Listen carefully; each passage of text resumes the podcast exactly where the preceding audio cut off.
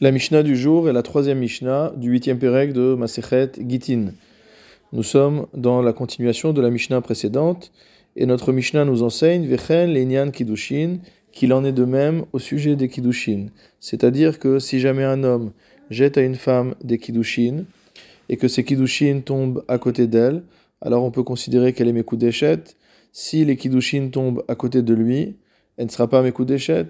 Si les Kiddushin tombent à mi-chemin entre elle et lui, à ce moment-là, elle sera Mekudeshet ve'ena Mekudeshet, c'est-à-dire dans un statut de doute, dans un statut incertain.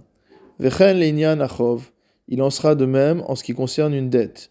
Amarlo baal chovo. Si jamais un crédencier dit à son débiteur, Zerok li chovi, jette-moi la dette que tu me dois, Uzra kolo, et que donc le débiteur lui jette l'argent, Karov la malvé, si jamais l'argent tombe à proximité de celui qui a prêté, Zacha alové. Même si les pièces se sont perdues, Zacha alové, le lové, l'emprunteur est considéré comme s'il avait remboursé sa dette. Karov la lové, halové chayav. Si les pièces tombent à proximité de l'emprunteur, alors l'emprunteur reste euh, en dette vis-à-vis de celui qui lui a prêté. Mechetza al si jamais elle tombe à mi-chemin, shneem yachaloku, ils devront tous les deux partager. C'est-à-dire, en d'autres termes, que le prêteur ne devra rembourser, euh, que l'emprunteur ne devra rembourser au prêteur que la moitié de la somme. Nous revenons maintenant au sujet du guet. Haïta omedet al roshagag, si jamais l'épouse se trouve sur le toit de sa maison à elle. Uzrakola, et que le mari lui jette son guet là-bas. Kevan à la agag, à partir du moment où le guet est rentré mot à dans l'espace, dans euh, l'espace qui se trouve au-dessus du toit, harezo megoreshet, la femme est considérée comme étant divorcée.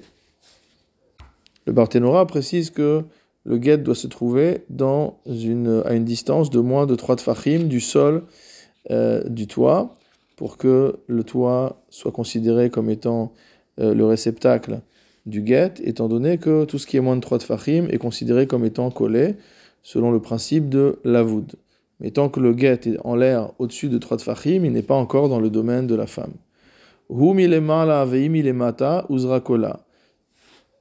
Si jamais le mari est en haut, sur son toit, et, qui lui, et la femme est en bas, dans sa cour à elle, Uzrakola, et qui lui jette le guet depuis son toit à lui, dans sa cour à elle, Kevan Shiatsa Mirshut Agag, à partir du moment où le guet est sorti du domaine de son toit, Nimchak Onisraf, même si il a été effacé motamo ou qu'il a brûlé, Hareze Mogoreshet, elle est quand même divorcée. En effet, le guet était déjà dans le domaine de la femme avant d'être effacé par de l'eau dans laquelle il est tombé, par exemple, ou sous lequel il s'est trouvé, ou alors avant de rentrer dans des flammes. Donc à partir du moment où le guet est rentré dans son domaine, elle est divorcée, même si par la suite euh, cet accident est survenu et que le guet n'est plus en état.